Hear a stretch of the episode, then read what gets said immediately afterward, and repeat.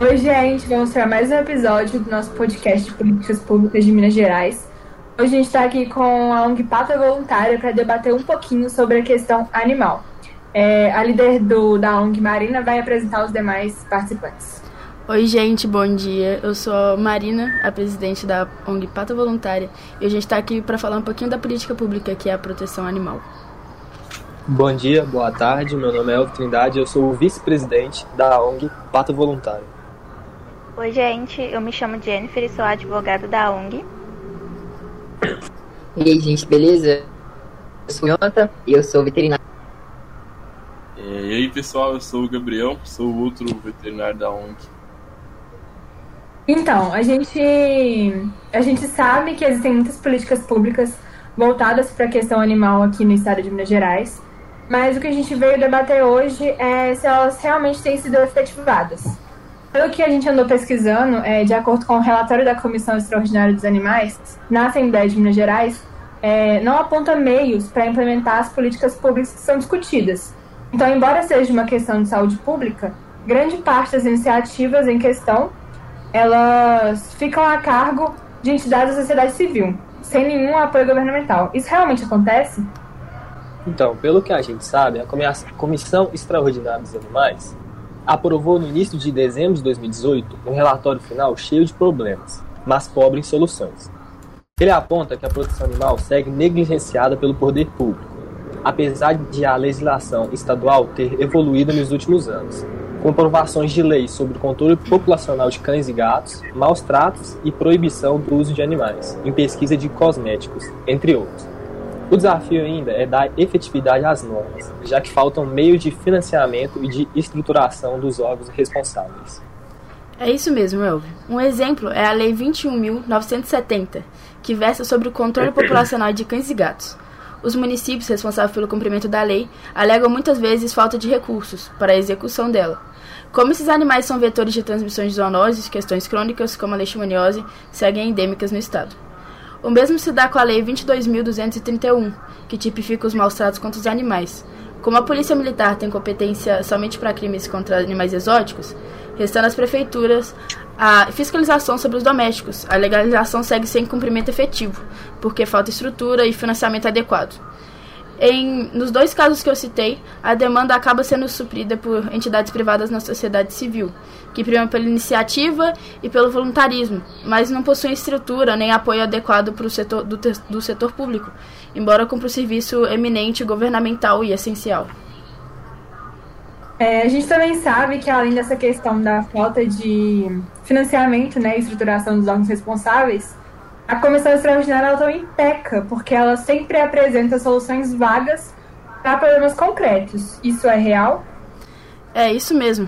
Do controle populacional ao abandono, passando pelos maus tratos, a solução apontada quase sempre é uma mudança cultural, genericamente alcançada por meio de programas de educação a serem implantados nas escolas estaduais, mas eles nunca são explicitados ou debatidos. Então, além do que a gente já debateu, existem outros temas importantes que foram tangenciados pela comissão? Tiveram sim. Um exemplo é o comércio de animais em espaços insalubres, como o Mercado Central de Belo Horizonte. A situação dos zoológicos, a utilização de animais em circos, rodeios e vaquejadas, a criação de animais para o consumo, entre outros. Então, é, as soluções que foram propostas pelo governo, elas foram de iniciativa governamental mesmo, ou foi necessária reivindicação da população? Então, após anos de luta e um abaixo-assinado com mais de 50 mil assinaturas, nós, defensores dos animais, finalmente fomos atendidos pelo governo do estado. A Resolução 7.499 criou uma primeira delegacia especializada de investigação de crime contra a fauna de Minas Gerais. A unidade é subordinada ao Departamento de Investigação, Orientação e Proteção à Família, no bairro Carlos Prates, região nordeste de Belo Horizonte. A delegacia coloca à disposição pessoal e recursos para investigar, na capital, qualquer tipo de crime contra animais domésticos e silvestres, desde, desde o abandono, agressões, maus tratos e até tráfico. Sim, exatamente. A delegacia especializada trata principalmente dos crimes de maltratos e também posse de animais silvestres em desacordo com a legislação vigente. Segundo o delegado Vladimir Alessandro, não falta engajamento da população. mas muitas denúncias chegam à delegacia acabam não sendo de maus tratos, como cães que lá tem muito e chamam a atenção de vizinhos. Mesmo assim, a equipe sempre vai aos locais para ver né, se está tudo bem e tratar da situação.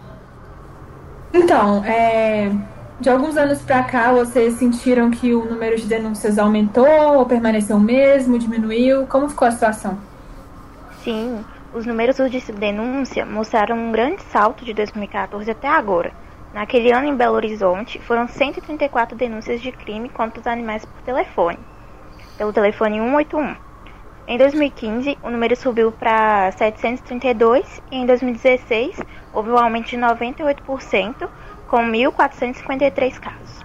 Em 2017, houve uma pequena redução, com 1.347 denúncias, e já em 2018, de janeiro a agosto, foram 944 denúncias, segundo a Secretaria de Estado de Segurança Pública. O aumento também é observado em outros municípios mineiros e a PAS informa que os maus tratos animais figuram as 10 denúncias mais frequentes no Disco Denúncias. Bom, né, os registros de maus tratos aos animais, é, casos que, são, que geram boletins de ocorrência, aumentaram consideravelmente. Durante todo o ano de 2017, foram aproximadamente 1.500 registros só em Minas Gerais.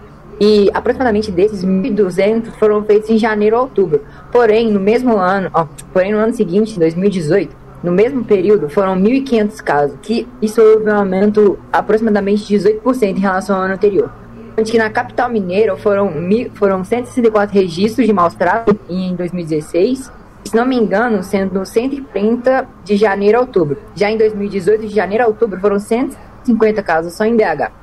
Então, a gente sabe que a gente teve uma história recente, né, em 2018, a história de uma cadela que foi atingida por um tiro na cabeça. Ela comoveu bastante a população e gerou uma grande mobilização, tanto para o custeio do tratamento quanto para encontrar o responsável pelo crime. Como que ficou essa situação? Bom, o inquérito foi encerrado em setembro e a Polícia Civil indicou o dono de um sítio por maus tratos e posse ilegal de arma de fogo. Diante da comoção e da pressão da sociedade civil, em 11 de dezembro, a Câmara dos Deputados e o Senado aprovaram projetos para endurecer a pena para maus tratos aos animais domésticos, domesticados, nativos ou exóticos no Brasil, o texto aprovado pela Câmara aumenta a pena dos atuais três meses a um ano de prisão, além da multa para entre um e quatro anos. E a multa será mantida e também vai haver um agravante se houver zoofilia. É isso mesmo, essa proposta ela vai ser analisada pelos senadores agora, que por sua vez enviaram aos deputados o projeto de lei do Senado, é, 470 de 2018 Semelhante ao da Câmara, contempla aumento de pena para até 4 anos de detenção, com possibilidade de multa mantida, mas também estende a autuação aos estabelecimentos comerciais ligados ao crime, mesmo que por omissão ou negligência. A multa pode variar de 1 a mil salários mínimos, mas é importante destacar que, segundo o Código Penal Brasileiro, para começar a cumprir a pena em regime fechado, o criminoso ele deve ter sido condenado a pena superior a 8 anos de reclusão. Então, a gente está aqui debatendo sobre o papel do Estado e tal, sobre essa fiscalização. Aí, segundo a Constituição, é realmente dever do Estado a questão da proteção animal? Segundo o artigo 225 da Constituição Federal, é dever do Estado proteger tanto os animais domésticos quanto silvestres, e também prescrito pela Lei 9.605 de 98, maus tratos contra animais é crime com pena de três meses a um ano de prisão. No Brasil é possível realizar denúncias de maus tratos, que é legitimada pelo artigo 32 da Lei Federal número 9605 de 98, Lei de Crimes Ambientais. E quais são os órgãos públicos competentes que são responsáveis por acatar as denúncias dos cidadãos? É possível denunciar no órgão público competente da sua cidade, nos setores de trabalho de vigilância sanitária, zoonose ou meio ambiente. Ao realizar uma denúncia, é importante levar, se for possível, fotos, vídeos, testemunhas, alguma evidência do abuso, assim como é recomendado não reagir em um assalto, não enfrente sozinha a pessoa que está maltratando o animal, por mais difícil que seja. É, então, a gente sabe que recentemente o presidente, o atual presidente Jair Bolsonaro, sancionou uma lei voltada, né, para a proteção animal, que é a Lei 1095 do ano de 2019. Qual o objetivo dela ou como ela funciona? Bom, ela vem com o objetivo de frear os maus tratos aos animais. É, basicamente, ela tem um aumento da punição para quem pratica o ato ou abuso, maus tratos, né, ferir ou mutilar animais. A, a legislação abrange animais silvestres também, domésticos e domesticados, nativos, exóticos, incluindo cães, gatos, que acabam sendo animais domésticos, né, mais comuns e principais vítimas desse tipo de crime. A nova lei cria um item específico para esses animais. É, a gente aqui do podcast, a gente agradece muito a presença da ONG Pata Voluntária é um assunto extremamente importante para ser debatido. E a gente sabe que, apesar de não ser um trabalho que deveria ser de vocês, é muito importante que vocês estejam realizando. Em nome da ONG Pata Voluntária, a gente que te agradece, Bianca, pela oportunidade de estar aqui no podcast, é, espalhando uma causa, uma pauta que tem muito a ser, ser discutida ainda, principalmente pelo, pela sua gravidade atualmente no Brasil. E eu quero aproveitar e deixar, e deixar aqui números que são formas de denúncia para contra maltratos animais, que são os principais números, os seis principais números, que é da Delegacia Especializada em Investigações de Crimes contra a Fauna, que é 3212 1356, a Companhia de Polícia Militar do Meio Ambiente, que é 2123 16000, a Coordenadoria Estadual de Defesa da Fauna de Minas Gerais, 3330 9911, o número da Polícia Militar 190, Polícia Civil 197 e principalmente do IBAMA, que é 0800 61 8080. A gente agradece mais uma vez, é extremamente importante falar sobre esse assunto, debater sobre a questão animal e principalmente sobre a execução das políticas públicas, né? Porque a gente sabe que, como foi explicitado, existem muitos projetos, mas a maioria não é realizado, porque falta financiamento, falta estrutura e é por isso que a população deve ter acesso a isso. Muitas informações que a gente buscou sobre essa questão não estão disponíveis, não foram de fácil acesso. A própria Prefeitura de Belo Horizonte não está disponibilizando esse acesso durante esse período. Então, assim, é realmente complicado como cidadão entender o seu papel e fiscalizar aqueles que a gente colocou no poder. Mas eu vou deixar no link do podcast alguns meios, né, de por onde você deve buscar, é, o que fazer, como fiscalizar, e é muito importante que a gente se informe é, para saber sobre isso, saber como a gente pode realmente é, fiscalizar os, os que estão né, competentes desses órgãos.